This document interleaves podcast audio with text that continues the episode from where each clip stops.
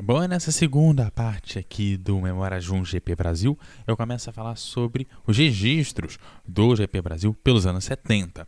Um dos primeiros a narrar o GP Brasil pela televisão foi o saudoso Luciano do Vale. Confira um trechinho. Atenção,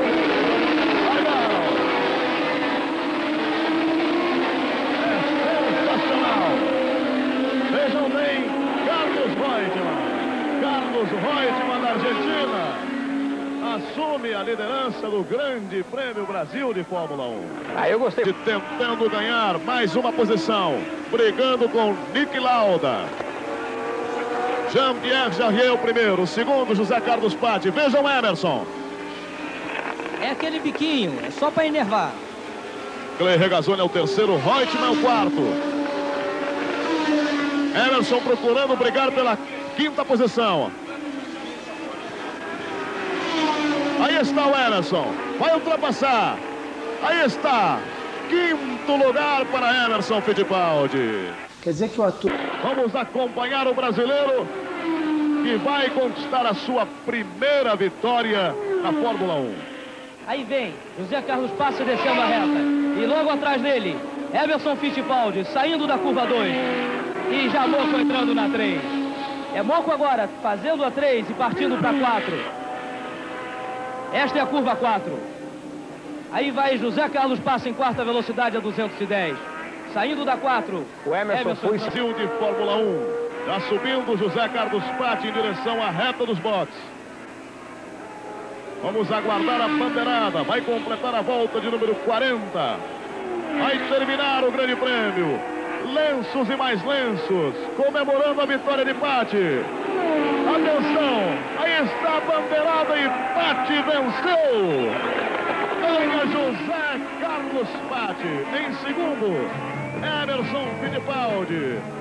Em terceiro, Ioca. Vale também o registro da Fórmula 1 dos anos de 1970 na Rádio Globo. Um dos principais narradores foi o Edson Mauro. Aqui o registro do GP da Holanda de 1976. Vamos volta. A última volta no circuito de Zandvoort, o Grande Prêmio da Holanda de 1976. Agora vamos saber quem será realmente o campeão. Os pilotos desenvolvendo agora a volta número 74. Vamos saber daqui a pouquinho quem chega na frente. Se James Hunt, ele que é o piloto há muito tempo nessa prova. Ele que é o colocado nessa prova. Vamos agora em primeiro, cruzou a chegada, David Santos em segundo. Clay Regazzoni em terceiro, número 5. O número 5 de É o terceiro colocado. Tom Price é o quarto. Em quinto lugar chegou o número 13, Jack Schechter. E em sexto lugar chegou Vitório Brambila. Aí está, portanto, este posicionamento final no Grande Prêmio da Holanda de 1976.